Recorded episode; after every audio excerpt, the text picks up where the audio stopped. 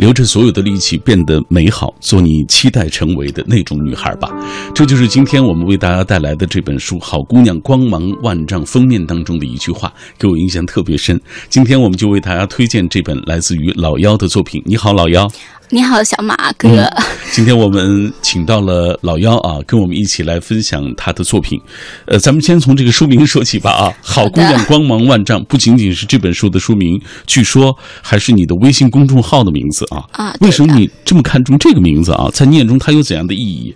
嗯，因为我创建这个微信公众号，主要是源于我自己的经历。嗯，就是从家乡的小县城，然后来到北京，然后一路去呃探索，成为。呃，让自己变得越来越好。嗯，然后就是，嗯，他让我离开家，然后找到自己喜欢的工作，然后包括我现在终于成为一名呃写作者，然后自由撰。撰稿人，所以说，在这个过程当中，我认识了很多跟我一样，然后有自己的梦想和理想去呃追寻自己想要的东西的这种女孩子。然后我觉得在她们身上我学到了很多，然后她们的很多经历也重新让我呃给了我很多新的价值观和人生态度的刷新，所以我就很想把他们的想法和态度以及他们。呃，自己努力奋斗的故事分享给别人，然后也希望自己能够在这种分享当中，能够聚集越来越多像我一样，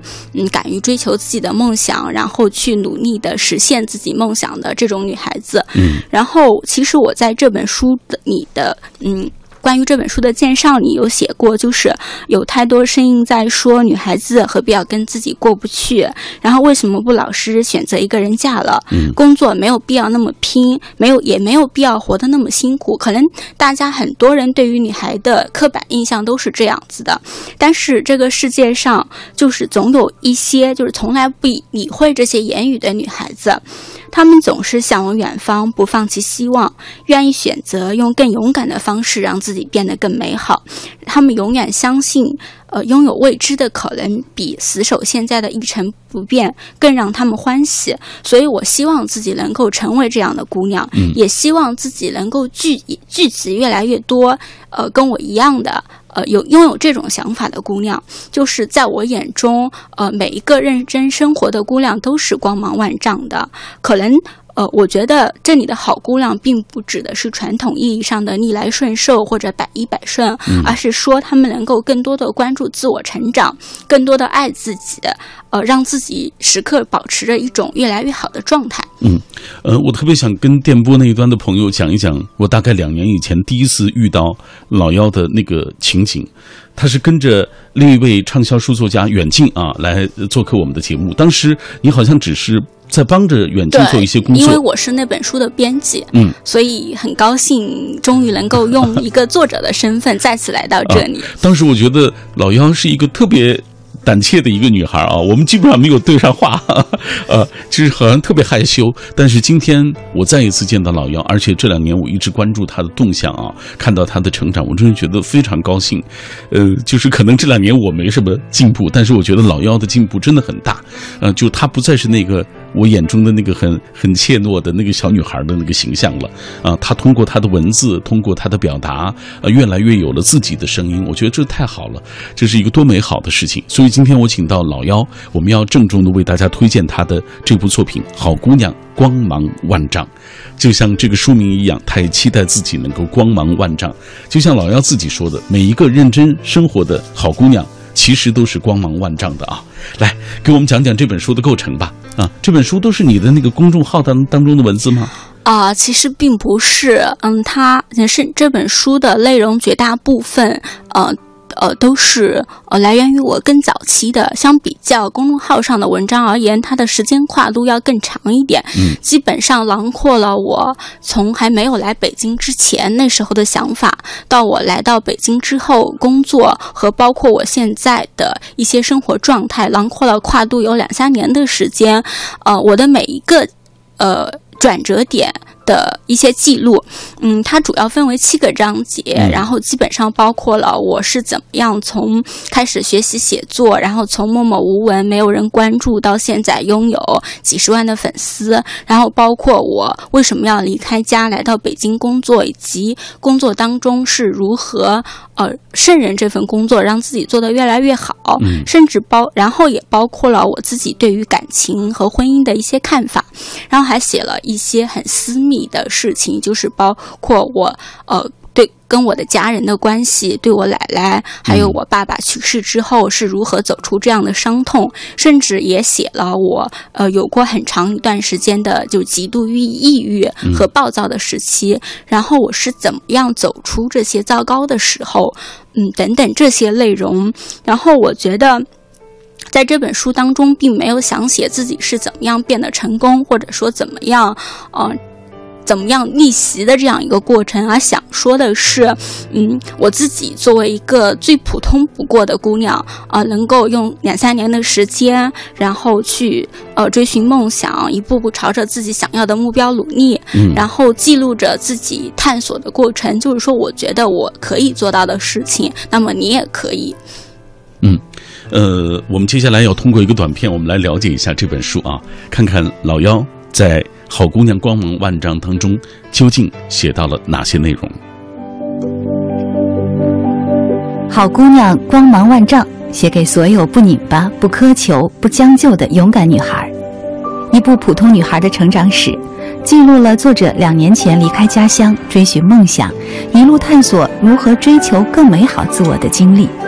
分享了属于大女孩的生活方式，有独立的灵魂和意识，柔软但不娇弱，顽强但不顽固。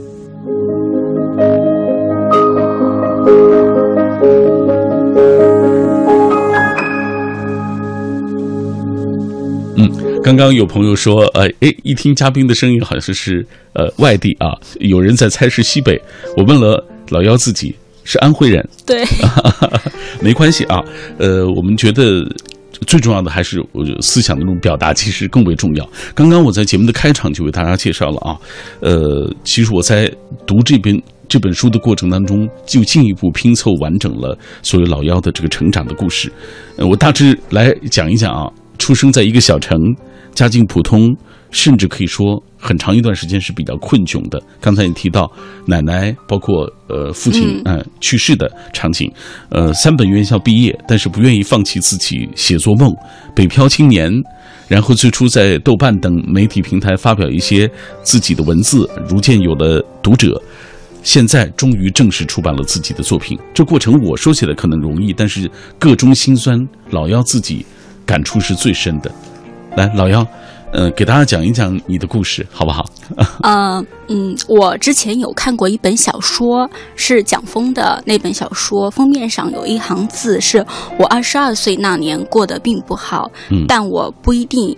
不会一生过得都不好，我觉得这句话给我的影响很大，因为我二十二岁的那年可以说是我人生中最糟糕的一段时期，因为呃爸爸去世，对我来说这可能打击很大，因为一直以来他都是呃很宠爱我，然后我会觉得我的整个精神支柱都被抽掉了，还有失去了所有的依靠，也因此，所以我回到了老家，然后一直呃从我爸生病到他去世的这一段时间，一直都留在家里，然后一直到那年的年底才开始重新工作，然后因为奶奶身体也不好，所以就选择留到，还有我弟弟也很小啊，这些原因就留在了老家，然后做一份自己很不喜欢，也没我觉得没有任何意义的工作，然后呃，甚至那段时间我我可能会想，我会一直留在老家，然后会选择跟一个当地的人结婚，嗯。然后很快的生小孩儿，然后然后很快的就是继续做着那份呃薪水很少，但是很清闲，没有什么意义的工作，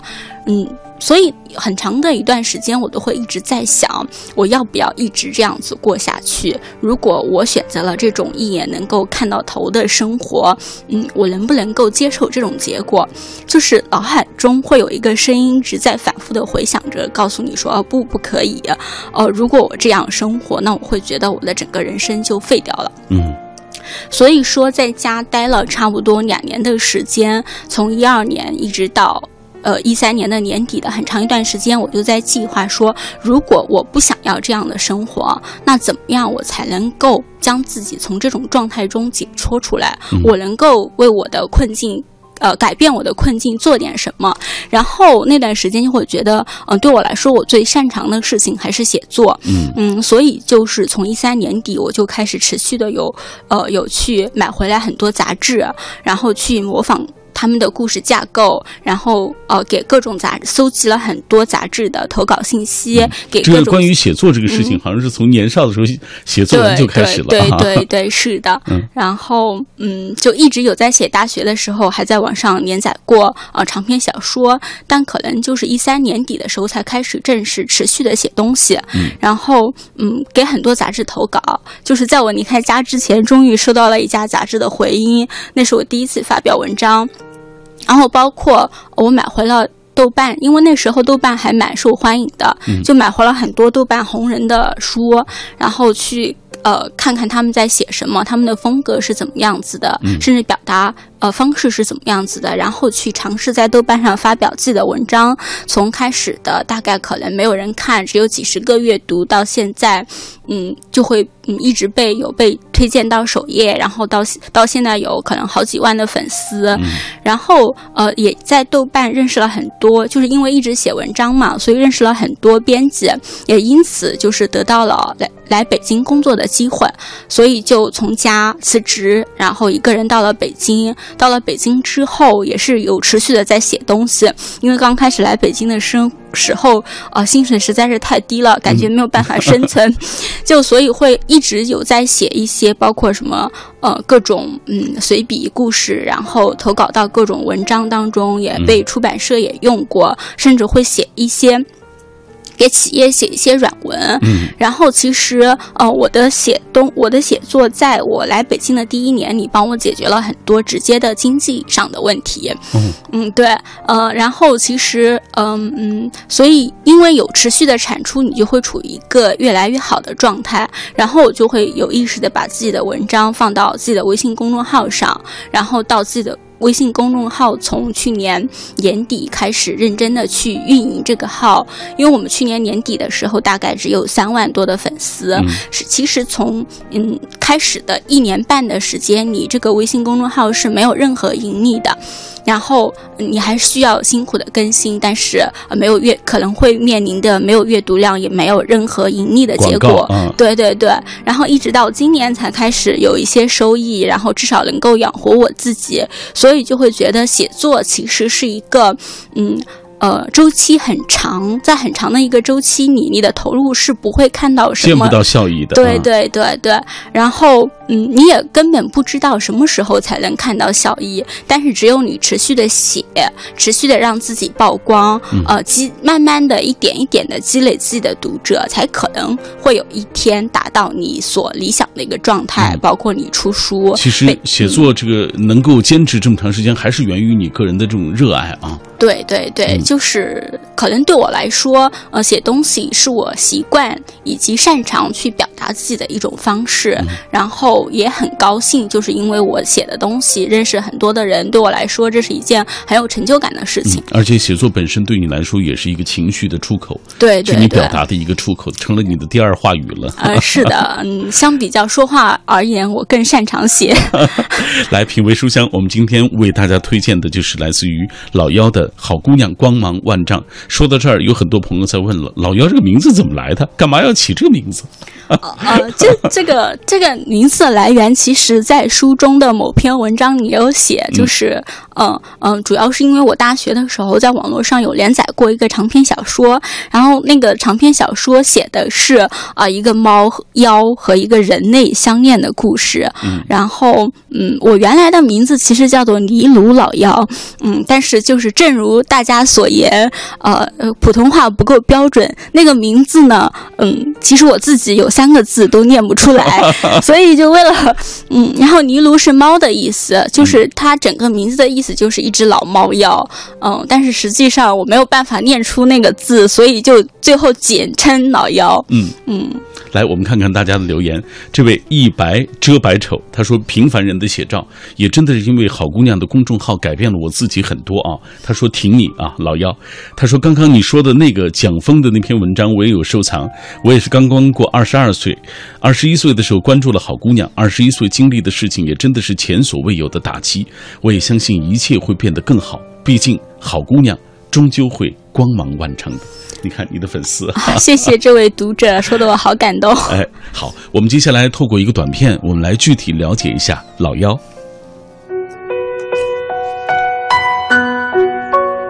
作者老幺从三本院校毕业生，穷得吃土，到一个月就能赚到之前一整年的薪水，还拥有了几十万粉丝，用短短两年的时间再造自己的命运。她是女孩成长学院四十万粉丝关注公众号“好姑娘光芒万丈”的创始人，坚持分享自己的每一步成长，鼓励那些和她一样敢于追求梦想的人，探索每一个成就更美好自我的可能性。今天在节目进行的过程当中，也有很多的朋友在跟我们保持紧密的联络。我们今天有一个互动话题，就是可能很多人都曾经遭受过别人的轻视啊，呃，比如说出身可能不是那么好啊，家境不是那么的宽裕啊，呃，所以今天有很多的朋友都在分享属于自己的成长和故事。这样，接下来老姚，我们一起看看大家的留言。呃，马可他说，由于时运不济，加之流毒影响啊，我个人的成长进步异常坎坷。二零一零年，我被交流到了一个新单位，陌生的单位，陌生的人。呃，虽然没有闲言碎语入耳，但是能感受到很多不屑的眼神。但是通过真诚待人、勤奋工作，终究还是被同事接纳、被领导肯定了。所以他说，我希望就是所有人都能够像老幺一样，坚持你所坚持的那个路，继续走下去。也许真的你就能够收获别人的尊重和肯定，曾经的轻视都不复存在了。嗯，你看他说的非常好，就是我们对待这种轻视的态度，可能没有其他，就是做好你自己。嗯，这是最为重要的。感谢各位继续停留在小马的声音世界当中，品味书香。每天晚上我都带来一本书，每天为约会一个新朋友。今晚我们约会的这位写作者叫做老幺，我们带来他的最新的作品《好姑娘光芒万丈》啊。呃，今天在节目进行的过程当中，很多朋友都在通过微信、微博的方式在跟我们一起分享他们的故事。我们今天说到的话题就是所谓轻视，被人轻视的时候，你如何去面对他们？这样，老幺，接下来我们继续看一看大家的留言。甘肃糖糖说，轻视真是无处不在，无时不在。呃，比如说城里人对乡下人，劳心者对劳力者，开汽车的对踩三轮的，有钱的对贫穷的，世袭贵族对暴发户等等啊，任何人和任何事啊，这个有关的这个事物都可能是呃轻视的啊。没有人愿意被人轻视，也没有任何一个善良的人愿意轻视他人。但问题是我们可能已经轻视了，但是自己却不自知啊，有时候是这样的情况。而且他说，有的人，嗯，所有的人都会在轻视他人时很迟钝，被他人轻视时特别敏感。人与人之间的误会就是这样产生的。在轻视的氛围当中，每个人都变成了孤鸟。他说这一点我觉得特别不好，在轻视的过程当中，每个人都变成了一孤独的、囚禁在自己心里的那个、那个鸟啊！你说，说的不错。下面这位是空心空有人心，他说轻视肯定受过啊，理性的选择无视吧，因为你就是你自己，无论怎么样，自信。与尊严是不能够丢弃的。苏北他说，那年在苏州杂货店上班，刚进去送货的时候，当离店里，当时店里全都是正式工，就我一个临时工。开始那年，正式工总是轻视我。看不起外地工，后来通过我的努力，受到部门经理的重用，让我管理仓库，从此打开了他们的圈子啊。呃，这个现在那家国营店已经解散了啊，而而我也来到了上海，开始我的新的生活。思念只愿为你。他说有过被别人轻视的感觉，只是那时对那份工作我还真是不怎么熟悉，不知从哪儿入手。努力让自己尽快的跟上司、同事跟上他们的脚步，尽管嗯，这个告诉自己不要去在乎别人怎么说，还有那种轻蔑的眼神，让人真的很难忘。只有让自己加倍的努力吧，证明自己的能力，努力提高自己啊，你才可能这个进一步的被别人所认知。还有一个朋友提到了这本书是周日要在北京做一个新书发布会的活动对对对，是的，周日下午两点在呃未读 club 会有一个新书发布会，也欢迎大家到时候过来，嗯，跟我聊聊天。嗯。跟老幺一起聊聊天，看看他这两年的成长。彭拉拉他说，大概两年前关注老幺，看他一路的成长和蜕变，呃，带给我很多的惊喜和感动。同时，我也开始有意识的认真写作。他说：“老幺，让我们一起光芒万丈吧。”好的，啊，这位拉拉跟我很熟，真的是我们都一直在进步。这可能也是写作过程中呃很有成就感的一件事情，就是你的文字能够影响别人，然后让别人也变得越来越好。嗯，成为你的同路人啊。对对，多美好的一个过程。呃，我是纳斯加说被轻视那就不理吧啊，只有你做的更好，才能够让那些轻视你的人啊对你产生重新的一个看法。法啊，重新的认识。今天我们为大家介绍的这本书，就是来自于老幺的好姑娘，光芒万丈。这样，接下来老幺，我们给大家讲个故事吧，讲讲书里的故事。嗯，其实，呃，因为我一直在网络上写文章，所以就会收到很多读者的来信，然后向我提各种问题。然后这时候我发现，其实绝大部分人面临的问题都是他不知道自己想要的到底是什么，也不知道。找到自己的呃兴趣所在，然后更不知道该怎么样去呃实现自己的人生目标。然后我觉得，嗯，甚至很多人会有一种想法，会觉得这个世界本来就是不公平的。我各方面条件都没有别人好，那么我的人生注定是普通的，就是我做任何努力都是徒劳的。但是我在书中有写到，嗯。呃，一个故事是关于我高中同学的，因为他跟我一样都是来自小县城。然后我们在高中的时候，很长很多时候都会坐在操场上聊天。那时候我就会说啊，我我以后想做一个编辑，想做一个写作，想要做一个靠文字就能够养活自己的人。然后他说他想要做电视人，去做电视节目，然后成为制片人或者导演。嗯嗯，但是呃，很遗憾的是，我们高考考的都不是很好，就是说他没有去到他想要去的学。学校和专业我也没有，但是嗯嗯，在大学的时候，他一直有坚持去各大媒体实习，甚至大学的时候就有呃策划出一系列的。呃，新闻事件，然后还得到过《环球时报》的采访。嗯，然后在他大四的时候，他就闭关了整整一年，最后考到了传媒大学。然后，嗯，在学校的时候，他去央视、去凤凰卫视、去北京的各个大大小小的电视台都有去实习。嗯，也就是说，当我在学校的时候，就能够看到他的名字出现在央视的呃新闻里了。嗯，然后作为实习生，然后最后他去了。北京电视台，然后，呃，从最开始的新媒体，呃，助理开始，新媒就做新媒体开始，然后到现在自己独立的去接管，嗯，策划一档电视节目。嗯，我会觉得，其实就像我和他一样，就有很多从小地方出来的，甚至大学没有考好的人，嗯嗯，想要做什么事情，确实会比常人更加难一点，但是并不代表是没有可能的。嗯。就是说，比较幸运的一点是，都我们都没有忘记自己的初衷，然后就算走了很多弯路，也终于就是实现了自己当初小时候的那个梦想。然后我觉得，呃，就是我想说的是，就我书中所有的故事。嗯，想说的一点就是，其实每个人都有能力拥有自己想要的生活，关键是，呃，你愿意付出多少代价，以及你愿不愿意走出自己的舒适区去。嗯，我在书中，嗯，就是书里的第一篇文章有写过，就是人应该满足的是自己最真实的愿望，而不是他人眼中的标准，或者是或者说是主流的社会价值观。嗯，你还是需要找到你自己内心深处真正。想要的东西是什么？没错，嗯，但是你知道很多人的情况是这样，他们可能知道很多道理，但是不知道，就是做起来不会像你或者是你的朋友这么，呃，一直坚守自己的梦想往前走，这是最大的问题。就是人始终就对抗不了的，就是最大的对抗者就是自己。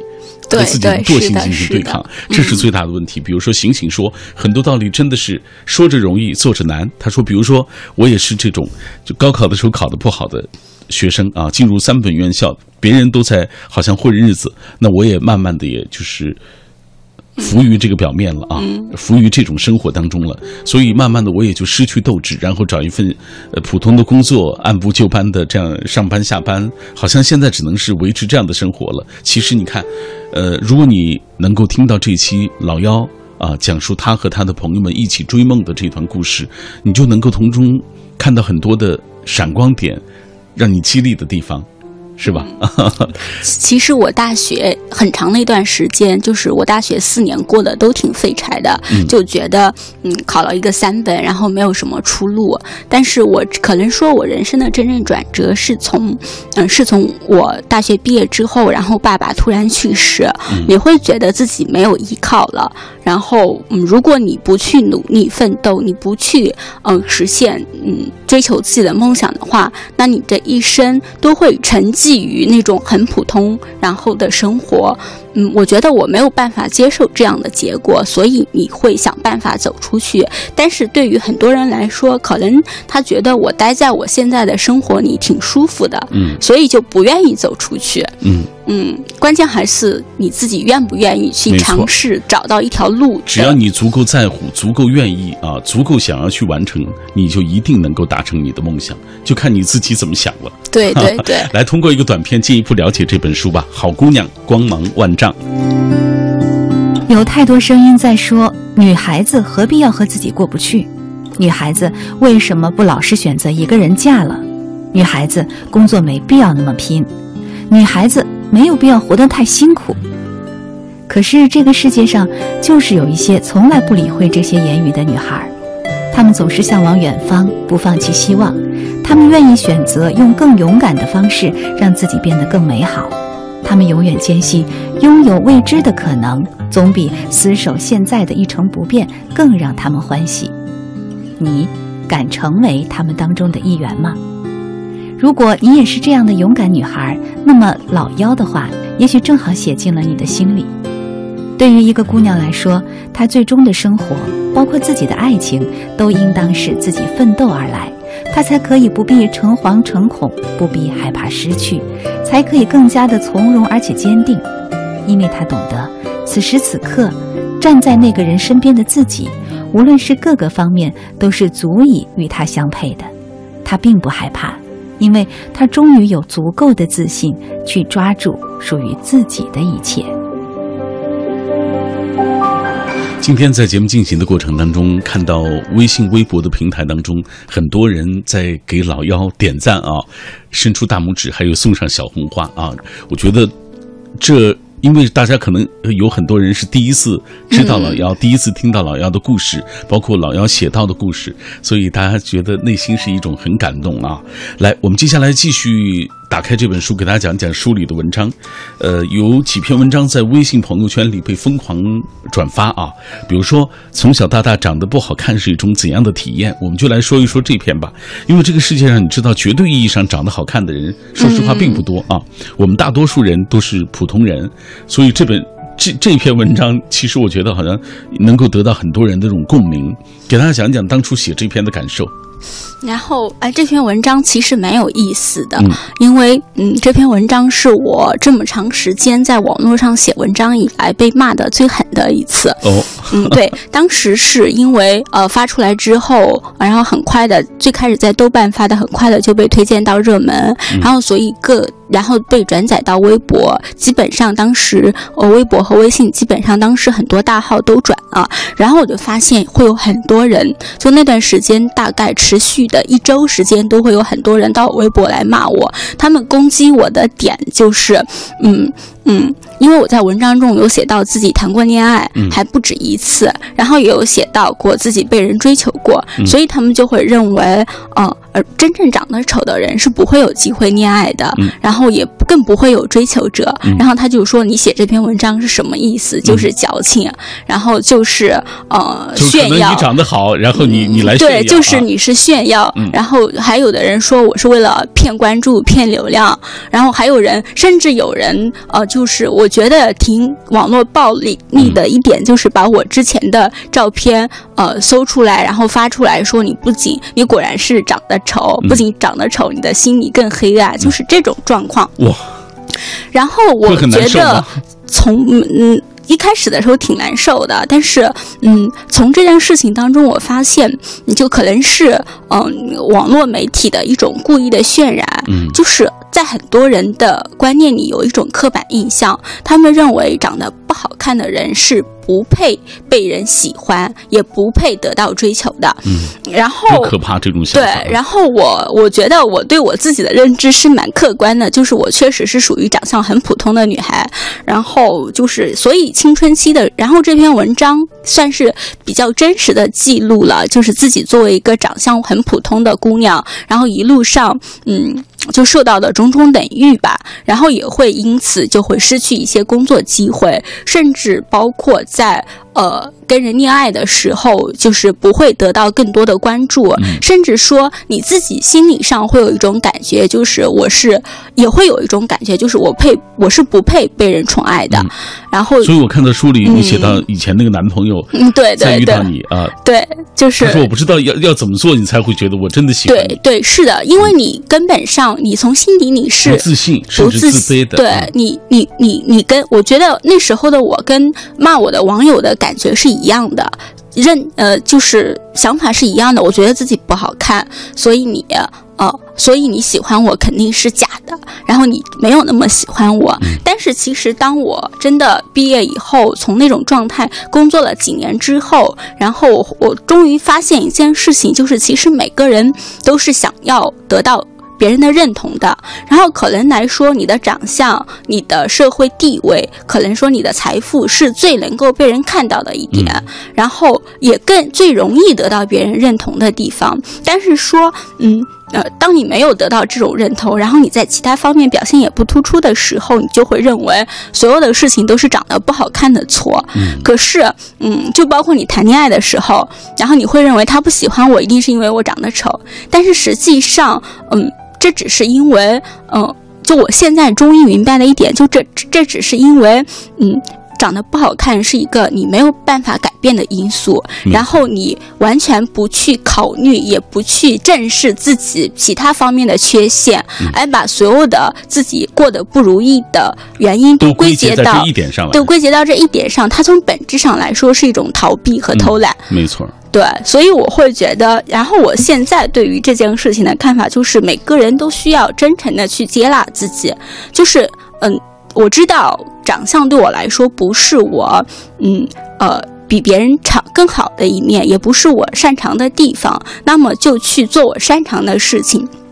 就比如说，嗯嗯，你你可以很有才华，你也可以性格很好，你很擅长跟人沟通，甚至说你是一个很有趣的人，你的种种闪光点都会得到别人的喜欢。嗯，没有必要把自己所有生活的不如意都归结到长相上，甚至好像有人也会把自己生活中的不如意归结到家里没有钱嗯上，就不要把包括不是富二代，对对对对就是就是把所有的问题都归结到呃无法更改的客观因素上来说，本质上只是对自己无能的辩解。我们更应该关注的还是呃能够提高自己以及改变自己的那一部分。嗯，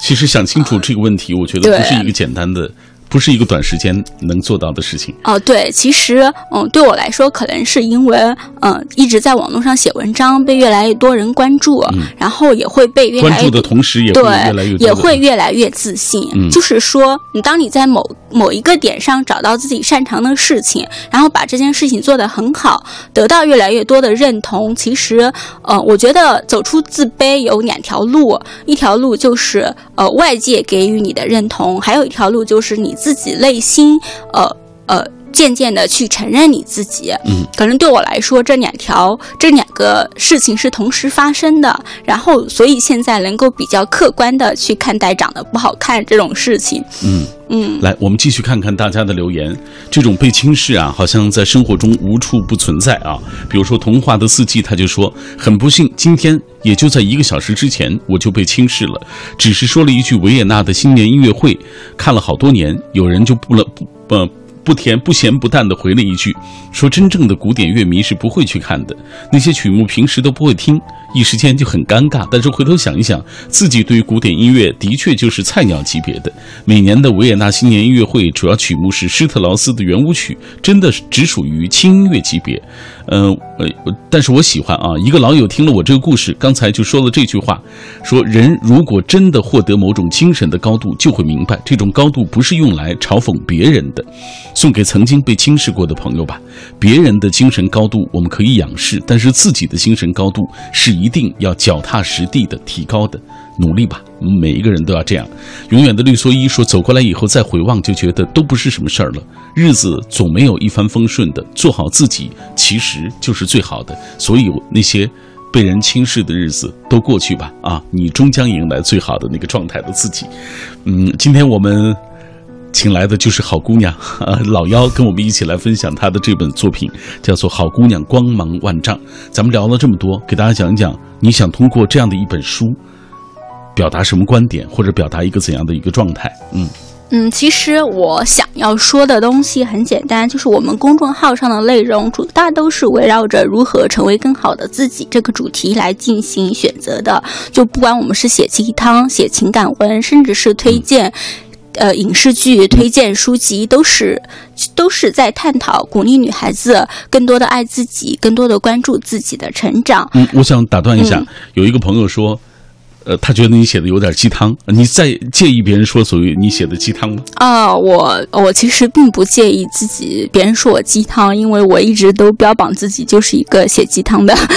因为其实，嗯，我觉得鸡汤对每个人来说是，嗯嗯。就是，比如说，如果你自己是一个各方面都很强大、都很强大的人，你不需要鸡汤的鼓励，那鸡汤对你来说就是无用的。你自然可以去看一些，嗯，就是更高逼格、就是思想深度更深刻一点的东西。但是，我觉得其实我的读者受众就是一些，嗯，大学毕业甚至还在高中，正处在迷茫当中的年轻人。对对，其实人生的很长一段时间是需要鸡汤。对对对对，就是我觉得对他们来说，呃，能够喝到我这碗鸡汤，让他们有过片刻的温暖，然后我的某个句子、某篇文章、某个故事，能够呃陪伴他们，让他们觉得原来呃处于困境的不是我自己一个人就足够了。嗯嗯。所以，这样的一本书也推荐给电波那一端的朋友，尤其是当你处在迷茫的时候啊，当你徘徊不前的时候，当你被人轻视的时候，我想读一读这本书，其实是非常有效的。来，沂蒙山小调，他说被人轻视都是因为。呃，年少的时候自己还不够成熟吧？被轻视有的，但是是金子总能够发光。只要不断努力，你一定可以实现更好的那个状态。嗯，阿蒙的时光机他说：“既然轻视啊，就背对，没有面对，因为轻视我的人不配让我看到啊。”呃，他说：“但是最重要的还是我们个人的这种成长，其实是最最重要的。”今天很感谢老姚做客我的节目啊，也谢谢马老师。通过这样的方式，也把这本书推荐给电波那一端的朋友。嗯，我们以上就是今天晚上品味书香的全部内容了。来，谢谢各位，明晚我们再会吧。